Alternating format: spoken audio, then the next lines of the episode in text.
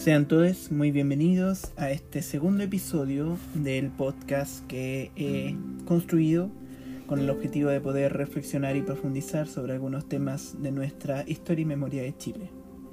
Mi nombre es Sergio Estrada, soy profesor de Historia y Geografía y en este segundo episodio nos vamos a dedicar particularmente a profundizar sobre la historia constitucional de Chile, con miras, por supuesto, a entender cómo ha sido ese proceso de transformación que ha marcado también ese desarrollo constitucional y de alguna otra forma qué elementos podemos considerar dentro del proceso que vive actualmente nuestra sociedad y del cual todos somos parte.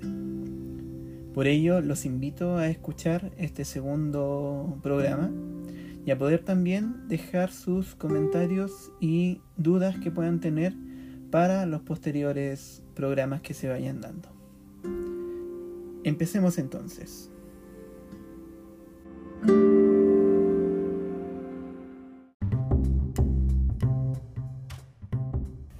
Bien, pero para poder entrar de lleno en la cuestión, me parece que es esencial, que es fundamental, necesario, ¿no es cierto?, hacer una primera conceptualización en torno a la idea misma de la Constitución y su desarrollo como una tradición prácticamente dentro de la modernidad.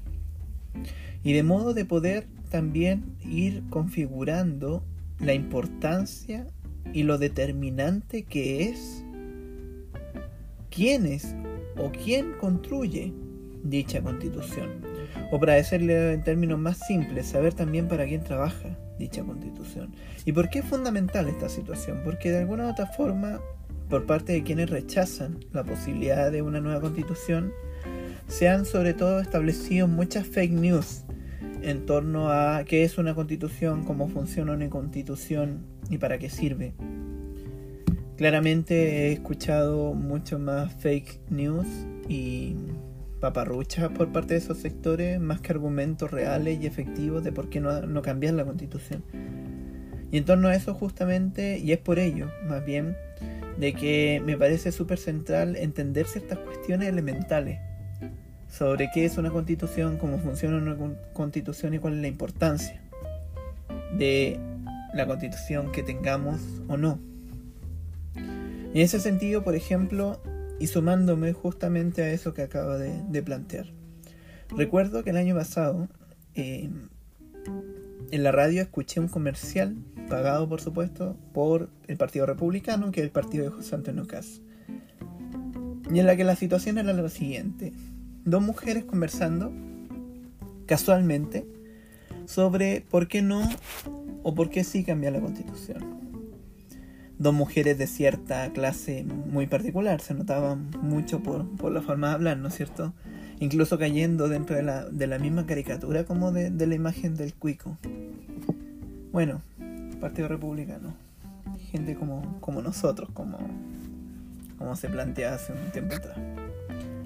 Y en ese llamado a la gente como ellos, ellos proponían, o la pregunta más bien que hacía una de, de las chicas a la otra, era si es que una constitución iba a cambiar o no las pensiones. A lo cual ella decía que no. Si es que iba a aumentar o no su sueldo. No si es que iba a llevar más comida para su casa. No. Por ende, y dado, ¿no cierto?, ese nivel de argumentación, de convencimiento, la dinámica era de que, bueno, entonces no hay para qué cambiarla, me quedo con el rechazo.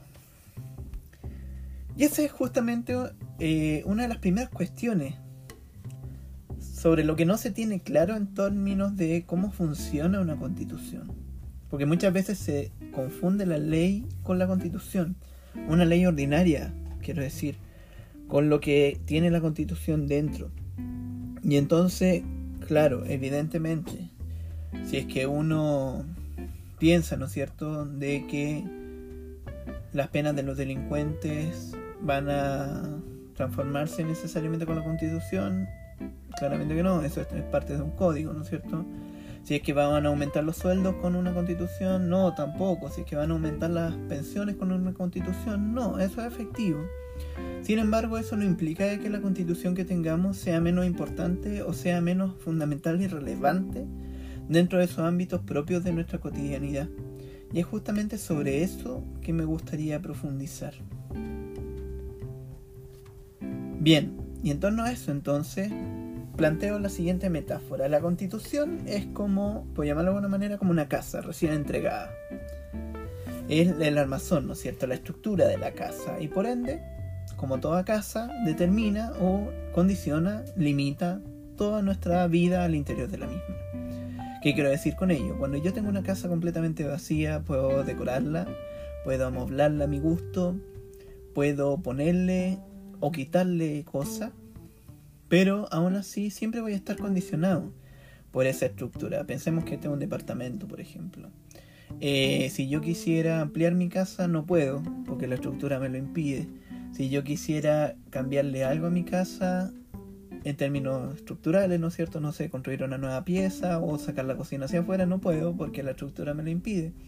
Por lo tanto, y desde ese punto de vista, entonces, es cuando la casa toma una vital relevancia dentro de lo que nosotros hacemos dentro de la casa. Y ocurre lo mismo con la constitución. Y ocurre lo mismo también con esas famosas leyes que eh, recién les comentaba de ese, de ese mensaje, ¿no es cierto?, de José Antonio Cas, desde el punto de vista de que la constitución puede aumentar los sueldos, no, pero sí, claramente limita y condiciona la forma en la que se puede aumentar los sueldos. ¿Qué quiero decir con ello y por qué? Porque la constitución, si bien se plantea como una regla general o como un marco jurídico general, no por ello tiene que ser vista como una cuestión completamente superficial, sino que todo lo contrario. Prácticamente todo el ordenamiento jurídico está subordinado a ella, y al igual que todas las normas inferiores. Lo que quiere decir, por ejemplo, que una constitución, si bien no puede subir los sueldos, sí determina los mecanismos bajo los cuales se pueden subir esos sueldos. Que en este caso, por ejemplo, la constitución establece que el sueldo mínimo solamente lo puede proponer el presidente de la República. Lo que implica de que, por ejemplo, si es que el presidente de la República, tal como ocurrió ahora, ¿no es cierto?, eh, propone de que la subida del sueldo mínimo sean solo 1.500 pesos, el Congreso puede aceptar o rechazar esa propuesta, pero no puede generar una nueva propuesta de sueldo mínimo. De hecho, se le puede llamar la atención al presidente, tal como se hizo, ¿no es cierto? De que en realidad eso está completamente disociado de la realidad y de las necesidades que tienen todos los chilenos. Pero más allá de ese llamado de atención no se puede hacer nada por parte del el Congreso Nacional porque constitucionalmente se establece que es así. Lo mismo ocurre con las pensiones. La constitución no va a subir las pensiones, pero la constitución sí establece de forma general cómo funcionan las pensiones en Chile. Lo que implica, por ejemplo, de que constitucionalmente las AFP son legales y al no existir ningún tipo de alternativa del Estado para la ciudadanía, nosotros estemos completamente obligados a tener que estar en una AFP y a funcionar, ¿no es cierto?, bajo los marcos y mecanismos que éstas nos establecen. Entonces, no es que con la constitución van a subir los sueldos o van a subir las pensiones, pero sí es fundamental y es determinante, porque insisto, es el marco legal, general, bajo el cual están suscritos todas las demás leyes y de hecho, justamente, en reiteradas ocasiones, la inconstitucionalidad de las leyes que a nosotros nos interesan se ha transformado en un elemento central a la hora de cuestionar y de legitimar esta constitución.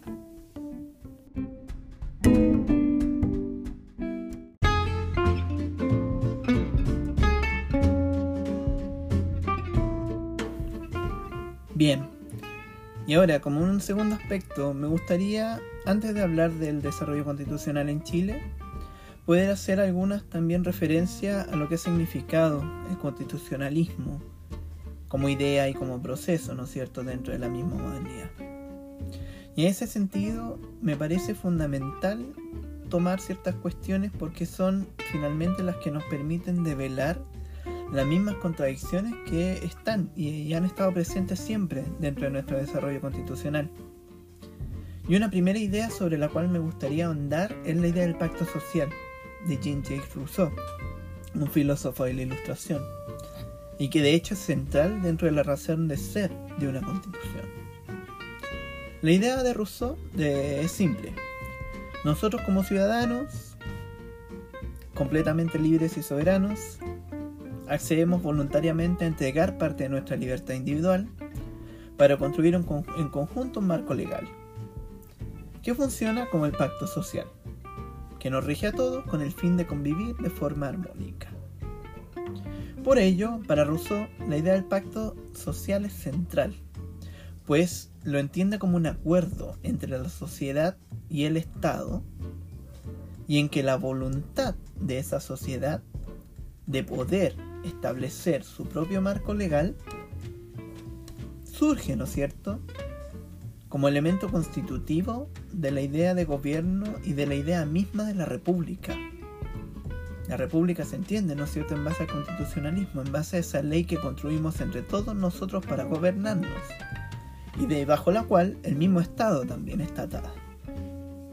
Y en ese sentido, entonces, también es fundamental dentro de la república, que es una cuestión esencial también dentro del pensamiento constitucional, que es la idea de la representación, que de hecho es lo que Jean Bodin habla sobre la idea de la soberanía de que la soberanía reside en la nación, por lo tanto el poder, por llamarlo de alguna manera, está en la nación, el poder está en sus ciudadanos. Y son sus ciudadanos los que delegan parte de su poder en nuestros representantes, que lo que deben hacer es representar nuestros intereses. Por ello, y ahí hay una cuestión relevante. Cuando se habla de que en octubre del 2019, en el estallido social, se quebró el pacto social, Siguiendo la idea de Rousseau, habría que pensar si es que alguna vez existió dicho pacto social. Entendiendo, ¿no es cierto?, que el pacto bajo el cual hemos funcionado prácticamente desde 1980 es una imposición de la dictadura, no un acuerdo que surgió desde nosotros mismos y nuestra propia voluntad. Entonces, ¿se quebró el pacto social o en realidad lo que ocurrió es, desde mi punto de vista, que surgió, ¿no es cierto?, la más legítima eh, eh, demanda por realizar efectivamente un pacto social. Y otra idea que me gustaría tomar también son los pilares del constitucionalismo, que surgen sobre todo desde el planteamiento de John Locke, que son los siguientes y que lo establecen, ¿no es cierto?, como lo siguiente. Primero, todas las personas tienen derechos anteriores al Estado, como cuáles, como la vida, la libertad y la propiedad. Hay que entender, ¿no es cierto?, que el constitucionalismo se desarrolla en el marco ideológico del liberalismo. Por lo mismo, el énfasis en la libertad y en la libertad individual en particular es tan central dentro del desarrollo constitucional de muchos de los países durante sobre todo el siglo XIX. Segundo, las personas constituyen los gobiernos con el objetivo de asegurar dichos derechos. Por lo tanto, es trabajo de los gobiernos que dichos derechos sean completamente respetados tanto por el Estado como por todos nosotros. Tercero, los gobiernos funcionan en base a poderes divididos y limitados. Montesquieu, filósofo también de la Ilustración, aportó significativamente a ello y de hecho lo consideraba fundamental para garantizar la libertad. Como cuarto aspecto, para Locke, el Parlamento debía ser elegido libremente y debiese aprobar todo y cualquier gasto público y elaborar las leyes. ¿Por qué? Es tan central la figura del Parlamento justamente bajo la figura de la representación. Si es que el Parlamento representa nuestra voluntad, las leyes surgen también de esa misma voluntad y por lo tanto son completamente legítimas desde ese punto de vista. Otro aspecto, el gobierno está por debajo de la ley y planteaba Locke también que cuando un gobierno traiciona su razón de ser, el pueblo tiene todo el derecho de deponerlo. Bien, entonces, de ahí se desprenden de, que la constitución y el gobierno tienen que ser necesariamente reflejo de los compromisos e intereses de la sociedad. De ahí emana, como comentaba, ¿no es cierto?, su propia legitimidad, es decir, cómo nosotros validamos, cómo nosotros eh, por llamarlo de alguna manera, respaldamos, ¿no es cierto?, la gestión del gobierno o la gestión del sistema o cómo se desenvuelve el sistema está justamente en torno a eso, ¿no es cierto? De que efectivamente nuestros intereses como sociedad, como depositarios de la soberanía, se vean reflejados justamente en ese marco legal y en ese gobierno. Y entendiendo, ¿no es cierto?, que esos intereses pueden cambiar, ello implica que las constituciones también deben cambiar o tienen que ser capaces sobre todo de posibilitar esos cambios. En tal sentido, la base misma de la construcción de una constitución está ligada a la duración, desde el punto de vista de que una constitución siempre se escribe con el objetivo de perdurar en el tiempo. Pero, claramente, ¿no es cierto?, esa durabilidad siempre va a estar marcada por la capacidad de adaptación de esa constitución, es decir, nuestro marco legal, que responda a nuestros intereses, valores y principios, no debiese por qué ser un limitante en el desarrollo o en la transformación de esos intereses y de esos valores también y principios. ¿Qué sentido tiene defender una constitución que no es ajena a nosotros mismos como sociedad? Bueno, y en ese sentido, ¿no es cierto? Y siguiendo con esa idea del desarrollo del constitucionalismo en Chile, hay que entender, por supuesto, de que ese constitucionalismo en términos generales va a estar marcado sobre todo por dos hitos centrales. Y esos dos hitos son la primera constitución escrita, que es la de Filadelfia de 1787, que es la constitución de Estados Unidos, y por supuesto la Declaración de Derechos del Hombre y el Ciudadano, que emana en la Revolución Francesa en 1789. ¿Qué características tienen ambos cuerpos legales? De que ambos establecen por primera vez derechos escritos, y lo que hacen finalmente es establecer también esos derechos fundamentales. Lo que no significa que antes de eso ya hayan existido derechos que generalmente eran concedidos por gracia de los monarcas y que eran pasados de forma oral dentro de las diferentes generaciones de la sociedad, pero no por eso eran menos válidos.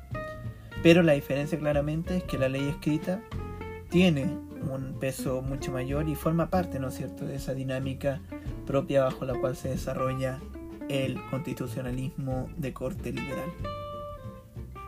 En ese contexto entonces, uno de los aspectos elementales que establecen ambos marcos legales eh, son el concebir los derechos del hombre como naturales, es decir, que son inherentes al hecho del ser humano, independientemente de que estén o no enumerados en esas constituciones, como el derecho a la vida, como el derecho a la libertad, puede estar o no plasmado en la constitución, pero sí o sí existe y sí o sí tiene que respetarse.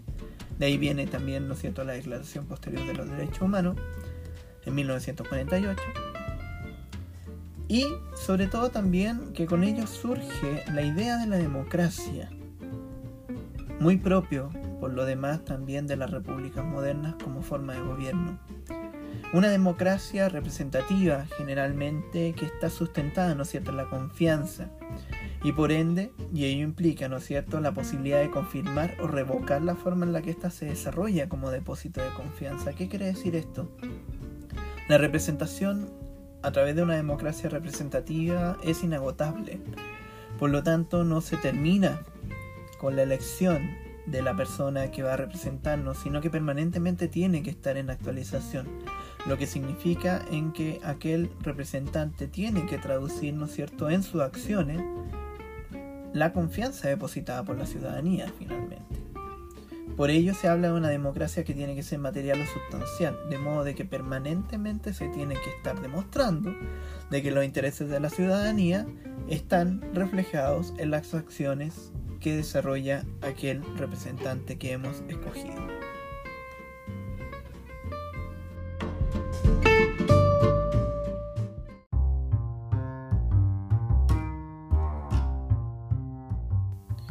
Y entonces, vamos a Chile. ¿Y qué es lo que pasa con esta historia constitucional de Chile? Que ya de por sí va a estar muy marcada por aquellos elementos que de alguna otra forma resultan incluso contradictorios entre lo que se plantea como una tradición dentro del constitucionalismo y también lo que se desarrolla en las constituciones chilenas. En ese sentido, ¿no es cierto? Y partiendo por supuesto de la independencia en adelante, los primeros momentos constitucionales o que van a haber atisbos de constitución va a ser el periodo de 1811 a 1824, en el cual en realidad no vamos a tener ningún tipo de constitución, pero sí textos fragmentarios, ¿no es cierto?, dentro de lo que significa ese proceso de independencia y en el cual se empiezan a tomar ciertas decisiones y ciertas determinaciones. Por ejemplo, la ley de libertad de vientre, de carrera, ¿no es cierto?, que establece que todos los seres humanos nacidos en Chile nacen libres. Aspectos también como la libertad de comercio, que establece, por ejemplo, la misma Junta de Gobierno en 1810. Eh, elementos centrales como las mismas determinaciones que establece O'Higgins durante la dictadura, donde O'Higgins intenta avanzar hacia un liberalismo, pero que está completamente en contradicción con la figura del director supremo que él mismo lleva, ¿no es cierto? Y que concentra mucho poder. Y que finalmente después de la abdicación, sobre todo, es cuando se abre, de la abdicación de O'Higgins, es cuando se abre un proceso constitucional propiamente tal.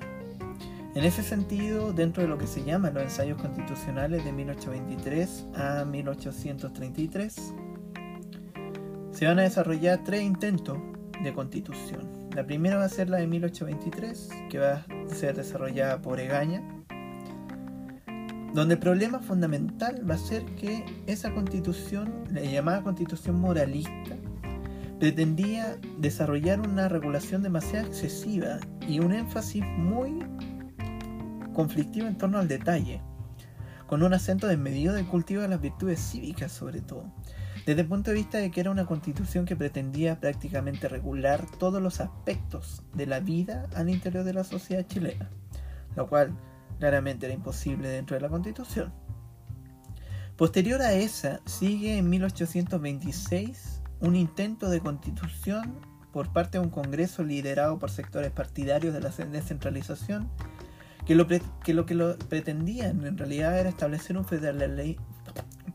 un federalismo al estilo de lo que ocurre con México, con Argentina, con Brasil en América Latina o con el mismo Estados Unidos, sobre el cual Santiago y Concepción iban a funcionar como estados más o menos independientes, que iban a responder, ¿no cierto?, a una constitución federal, pero el principal problema sobre ello fue la resistencia por parte de la élite santiaguina, sobre todo considerando de que mientras la zona sur de Concepción era la zona agrícola y ganadera por excelencia, la zona norte de La Serena era una zona fundamentalmente minera, de cierta producción de plata, pero Santiago prácticamente no tenía el realce económico que sí tenían esas dos regiones, por lo tanto quitarle la centralización a Santiago le significaba quedar en una posición de desventaja súper clara, y por ello esa constitución queda prácticamente en nada.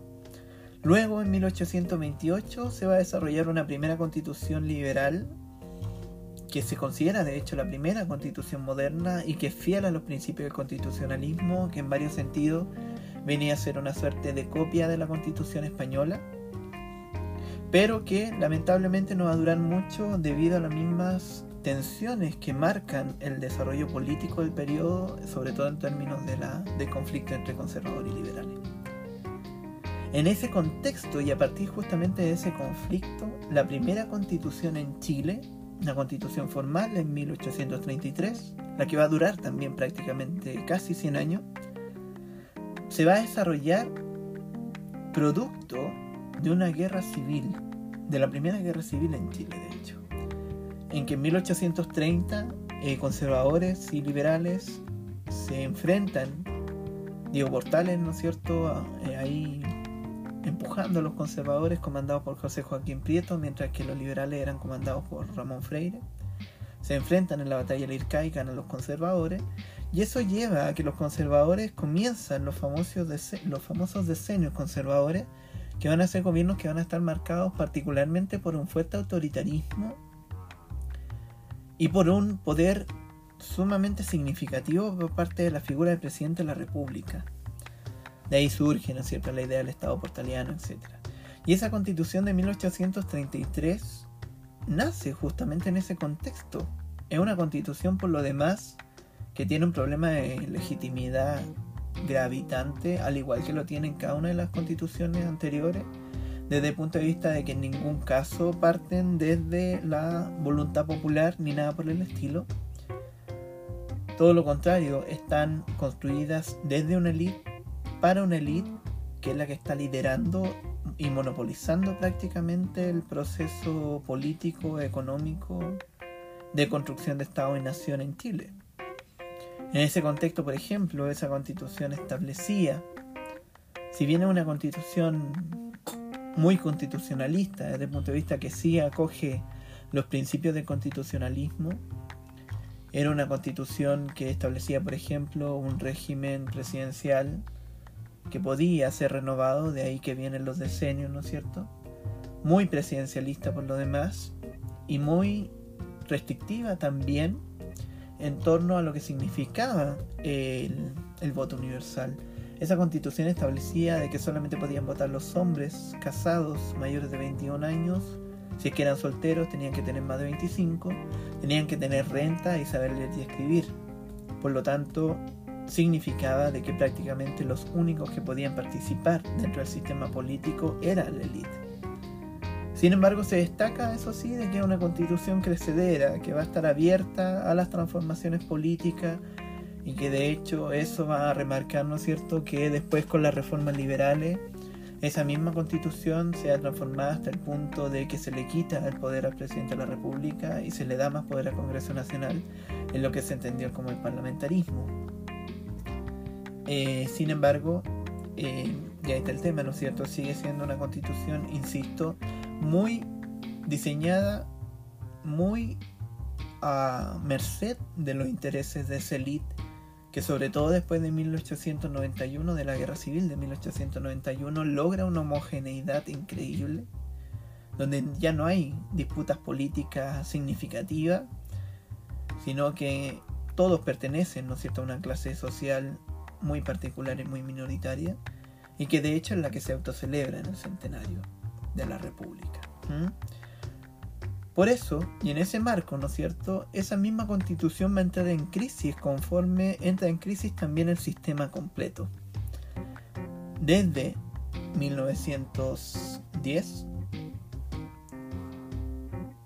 justamente con el motivo del centenario, se hace evidente una crisis social a portas, que una crisis de representatividad, que finalmente va avanzando, ¿no es cierto?, como crisis de legitimidad, a partir de la presión social de las masas populares constantemente marginadas y desplazadas por parte del mismo proyecto histórico, político, económico y social de la élite.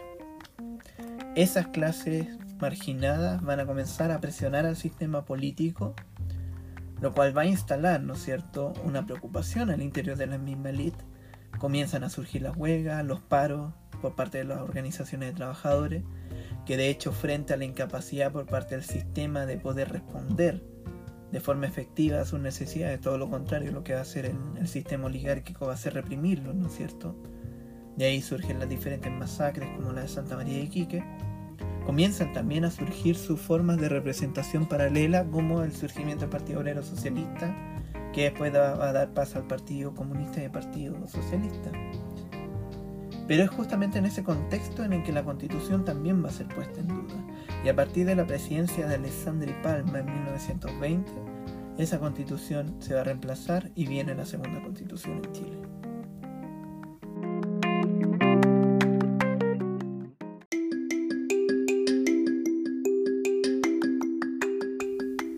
La segunda constitución chilena se va a dar en un contexto también sumamente crítico. En 1920 llega a la presidencia Arturo Alessandri Palma, un candidato proveniente de la clase política tradicional que se va a transformar en una suerte de nexo o en una suerte de válvula de escape frente a la importante presión social contra el sistema y que sobre todo va a manejar un discurso súper populista para llegar a la presidencia. Un discurso populista que por lo demás va a chocar con los límites que establecía la misma constitución reformada, parlamentarista, que de alguna u otra forma lo que hacen es empantanar su gobierno en torno a los intereses del Congreso y por lo tanto claramente no se producía ningún tipo de transformación significativa, lo que acrecentaba todavía más la presión social contra el gobierno que le había prometido, de hecho, transformaciones mucho más significativas.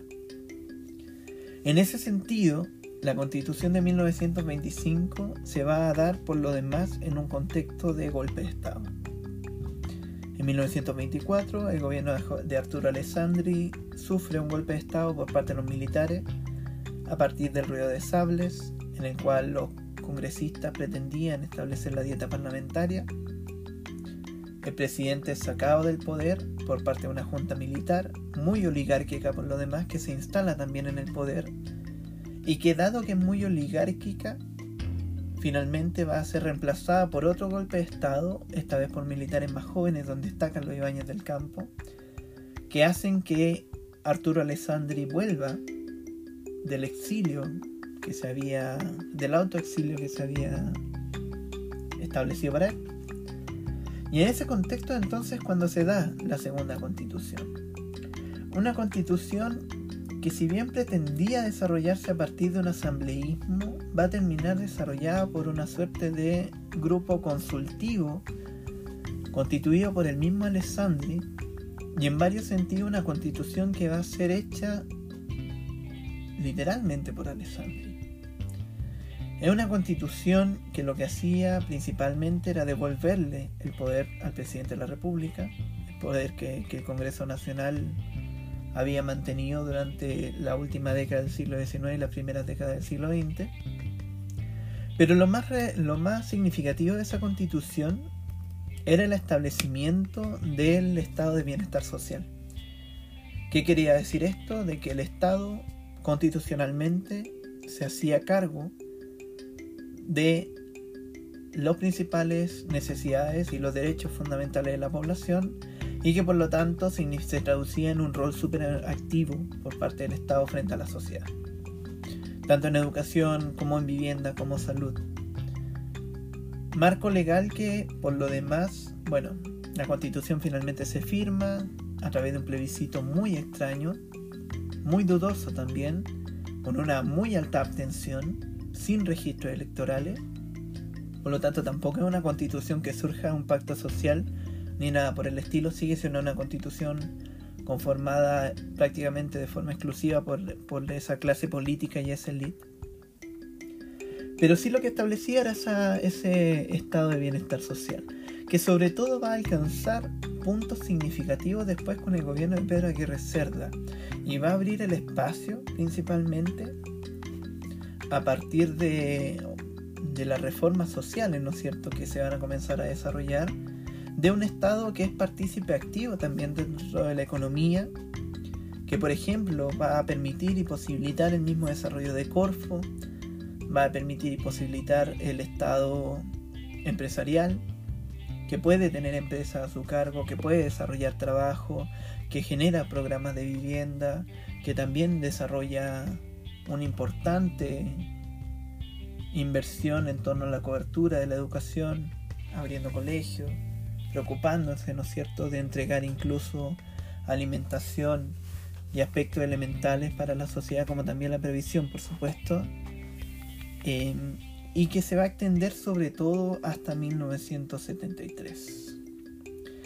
En ese sentido, el golpe de Estado de 1973 eh, perpetrado, ¿no es cierto?, por Augusto Pinochet, por Gustavo Lig, eh, José Toribio Merino y César Mendoza, marca el fin de esa constitución que de alguna u otra forma igual también esa constitución tenía la característica de que estaba muy acorde con el tiempo en el que se desarrolló y en el que tuvo vigencia, conforme sobre todo después de la Primera Guerra Mundial se produce un vuelco dentro del constitucionalismo mundial, por llamarlo de alguna manera, en el cual el liberalismo comienza a dejarse atrás y en torno a ello se empieza a colocar mucho más énfasis en lo social y donde la libertad también pasa de ser la principal preocupación a ser reemplazada por la igualdad y la justicia social como elementos centrales dentro de los cuales los estados tienen que hacerse cargo. Sin embargo, como insisto, como les comentaba, en 1973 cambia completamente ese panorama. Esa constitución queda absolutamente supeditada a lo que va a ser desde 1973 a 1980 una dictadura militar completamente de facto, completamente ilegítima, que gobierna, ¿no es cierto?, a través de mecanismos completamente autoritarios donde concentra absolutamente todo el poder, donde no existe ningún tipo de representación popular, más que la, que la dictadura se autodesigna para sí, y que finalmente también va a marcar esa tercera constitución, que va a ser la constitución de 1980, que en varios sentidos es la que nos sigue gobernando hasta el día de hoy.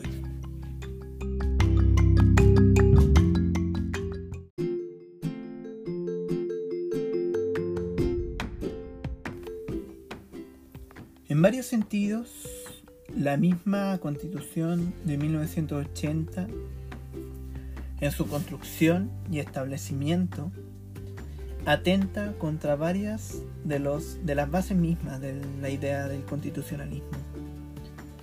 Partiendo, ¿no es cierto?, de que es una constitución impuesta por una dictadura cívico-militar, que de hecho es un elemento que muchas veces no se tiene en consideración dentro de la discusión pública en torno a la necesidad de una nueva constitución. Desde el punto de vista de que desde donde se plantea la discusión sobre la legitimidad o sobre la necesidad de reemplazar o transformar la constitución de 1980, debiésemos tener en consideración dentro de esa discusión de que ya por el hecho de haber sido impuesta en dictadura y desarrollada dentro de una dictadura, debiese ser suficiente argumento para poder cambiarla y reemplazarla. De hecho, eh, resulta bastante sintomático de que pasemos por alto ese elemento, como también se pasa por alto la vigencia y la persistencia también de varios aspectos de la dictadura que aún así no han sido del todo superados dentro de la misma sociedad chilena, hasta el punto que siguen siendo justificados y validados por cierto sector de la población. Bien, en ese sentido, ¿no es cierto? La constitución de 1980 comenzó a ser preparada y pensada desde el momento mismo del golpe de Estado de 1973. Desde el discurso de los militares, la constitución de 1925 era en parte responsable de la situación que había llevado al quiebre de la democracia y a la crisis moral de la República conforme sobre todo había posibilitado el desarrollo de los grupos marxistas y por supuesto la llegada de la Unidad Popular. En ese sentido entonces para los militares era central cambiar la constitución y eso va a ser justamente lo que van a hacer. Construyendo una constitución a la medida, por llamarlo de alguna manera, y que por lo demás también va a ser sumamente significativa para la dictadura porque lo que va a, desarrollarse a partir de 1980 y a partir de esa constitución es que se institucionaliza la dictadura, pasando de ser un régimen completamente de facto, completamente ilegal, que gobierna única y exclusivamente gracias al autoritarismo, gracias a la persecución política, gracias al poder completo y total que tienen los militares, a ser un gobierno legal, institucional, donde el mismo Pinochet pasa a ser presidente de la República y sobre todo apoyado por ese brazo civil que también va a marcar un momento significativo conforme se deja ese primer periodo militar y los sectores de, derecha comienzan también a formar parte de ese grupo civil del gobierno que lo que hacen justamente es proyectar todavía más sus intereses dentro de la misma dictadura. En ese sentido, entonces, esta constitución va a comenzar con la construcción de una comisión que va a estar presidida por Enrique Ortúzar y donde la presencia de Jaime Guzmán va a ser preponderante. En ese sentido, lo que se buscaba como discurso dentro de esa nueva constitución era asegurar la libertad y la propiedad privada frente al estatismo limitar la omnipresencia de los partidos políticos y establecer a las Fuerzas Armadas como garantes de la institucionalidad y los valores nacionales.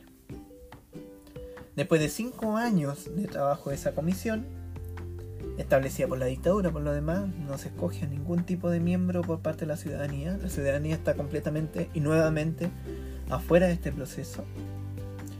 Es revisada por el Consejo de Estado, que estaba liderada por el expresidente Jorge Alessandri, y que finalmente también proyecta muchos de sus intereses económicos en esa misma constitución.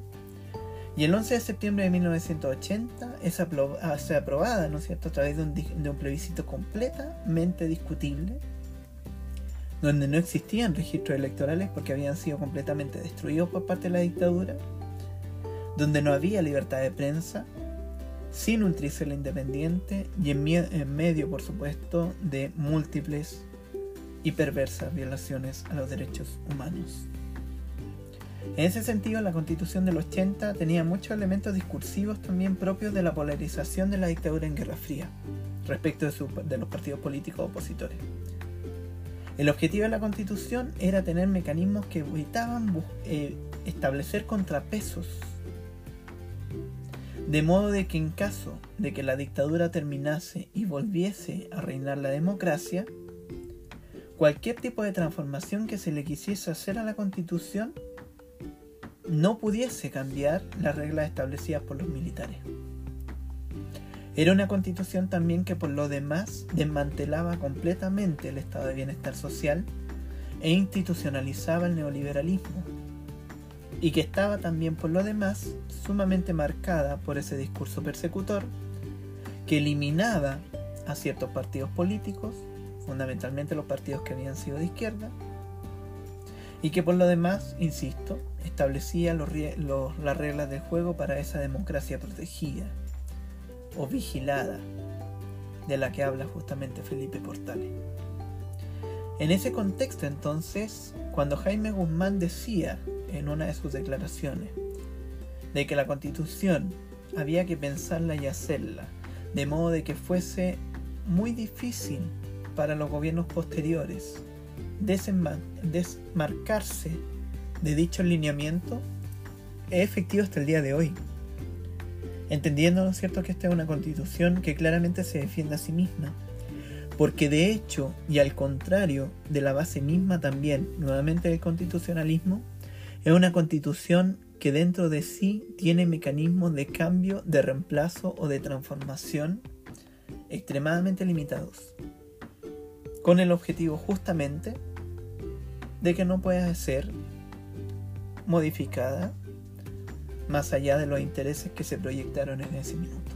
Y que de hecho son en varios sentidos los intereses que reinan hasta el día de hoy. Entendiendo por supuesto que es el, esa constitución lo que ha hecho en varios sentidos es justamente institucionalizar el neoliberalismo en Chile. En 1988, dentro de esa nueva constitución y en el marco de la transición en la que ciertos partidos políticos liderados por la democracia cristiana, comienzan a negociar con la dictadura de Pinochet, sobre todo después de las protestas sociales que surgen a partir de la crisis en 1982 y 83. Esos mismos partidos asumen a esa constitución como el marco legal bajo el cual se van a mover. De hecho, Patricio Elwin llega a declarar de que hay que entender que la constitución de 1980 ya es un hecho, y de hecho, no va a haber ningún tipo de interés en los gobiernos posteriores a Pinochet de hacer algún tipo de transformación o modificación más profunda de dicha, de dicha constitución. En ese contexto entonces, cuando en 1988 Pinochet pierde el plebiscito, que sí había estado contemplado en la misma constitución, y con ello se evita de que Pinochet gobernase por ocho años más, según establecía la misma constitución, el presidente de la República, que es Patricio Elwin, ¿no es cierto?, de la postdictadura, asume con un gobierno electo libremente por la constitución, eh, según establecía la constitución, pero donde también, constitucionalmente hablando, nueve de los 47 senadores iban a ser designados por la dictadura saliente.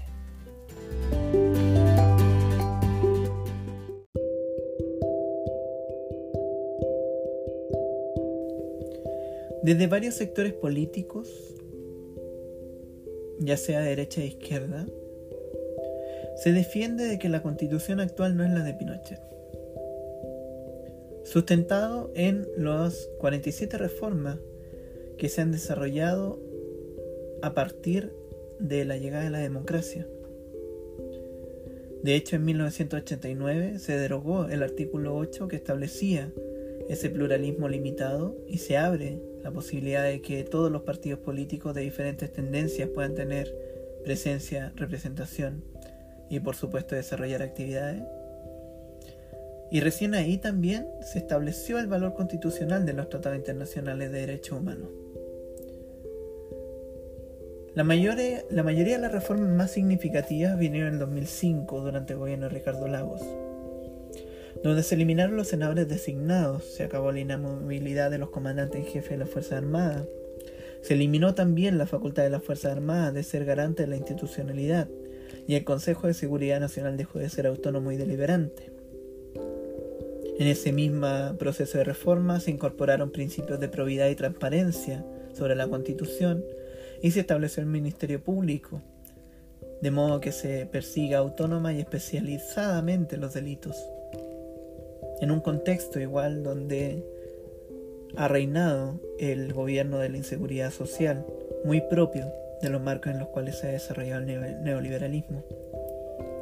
Sin embargo, y aquí cabe la pregunta, ¿en qué sentido esta no es la constitución de Pinochet? ¿Y en qué sentido efectivamente estamos en presencia de una constitución democrática, como defienden algunos sectores? Una constitución no es democrática, a mi juicio, por la derogación de ciertos elementos propios de la dictadura.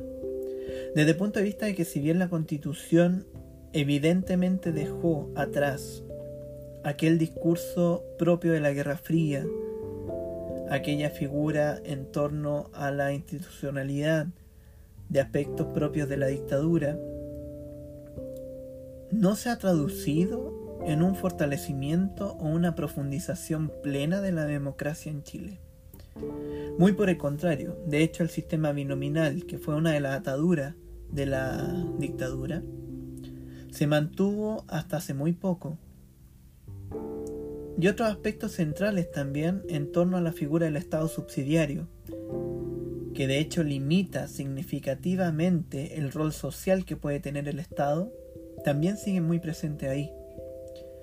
En ese sentido, a mi juicio, el gran triunfo de la dictadura sobre la constitución de 1980 fue justamente la posibilidad de sobrevivir pero no en aquellos ámbitos propios de la dictadura o del discurso de la dictadura, desde el autoritarismo, desde la represión y desde la persecución, sino sobre todo en su capacidad de proyectar el sistema y los márgenes bajo los cuales puede funcionar el sistema en la democracia y en los mismos gobiernos de la concertación y de la derecha refiriéndome al gobierno de Piñera particularmente, que a partir de esa misma constitución han podido profundizar aún más aquellos aspectos y aquellos intereses proyectados en esa primera constitución.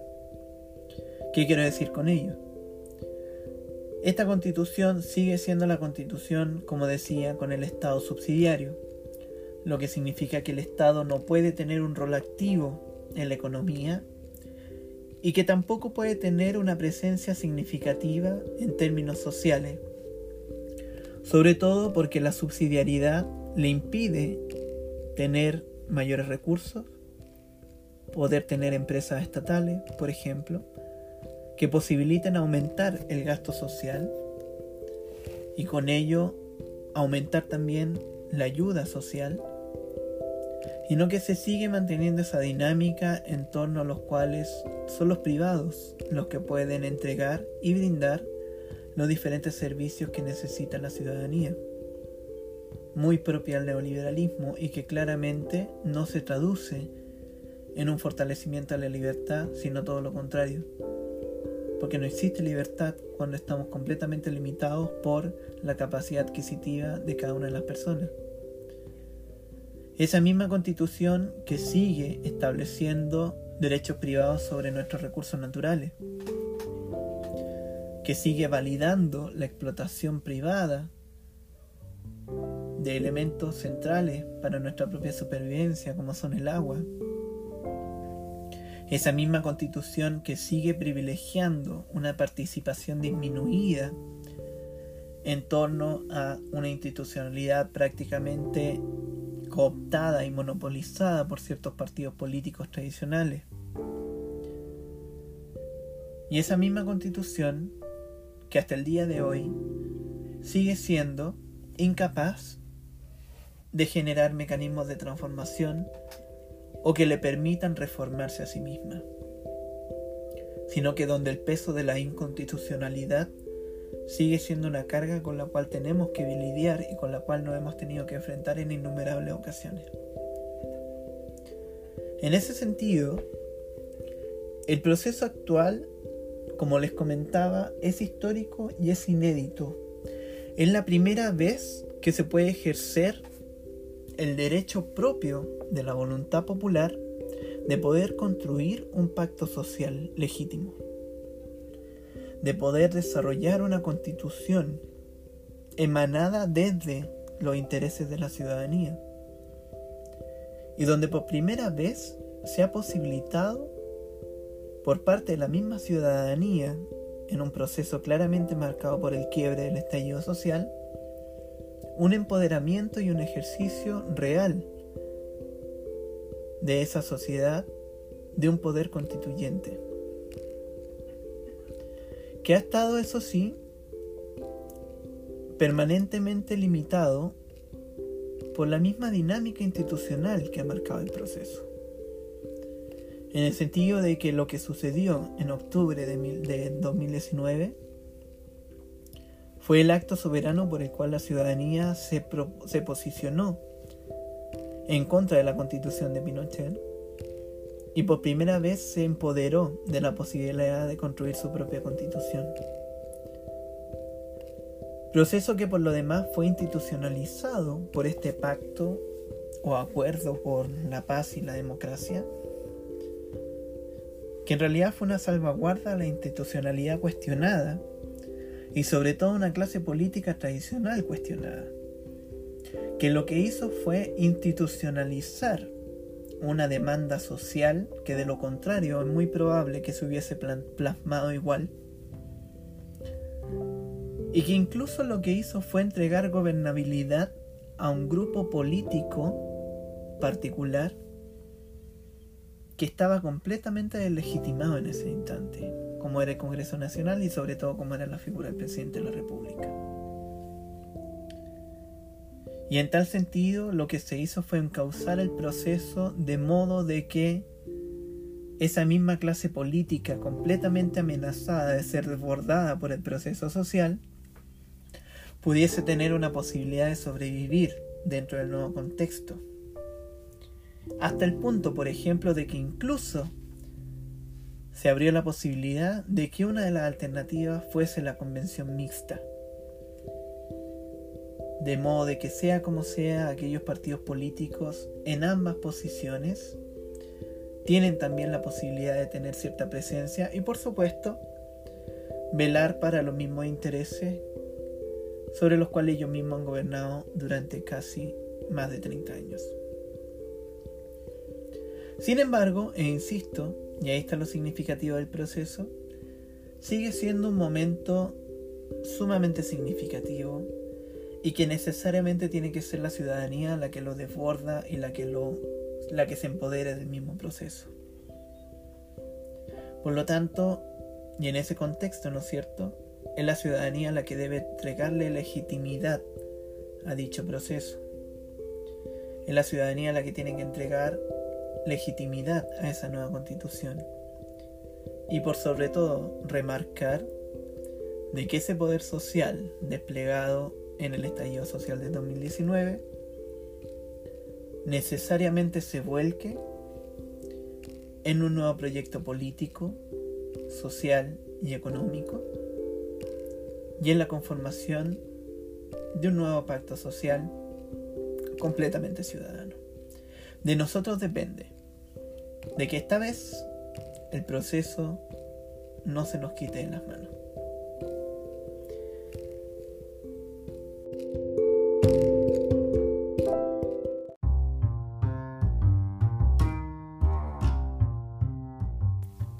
Bueno, y hasta aquí terminamos. Muchas gracias por escuchar este segundo podcast.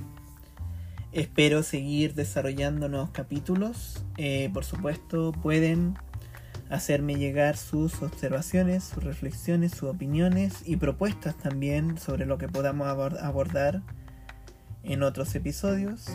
Y desde ya les vuelvo a reiterar el agradecimiento por haber escuchado y disfrutado este podcast llamado Historia y Memoria de Chile, a cargo de mí, Sergio Estrada Arellano, profesor de Historia y Geografía. Un abrazo a todos y que estén muy bien.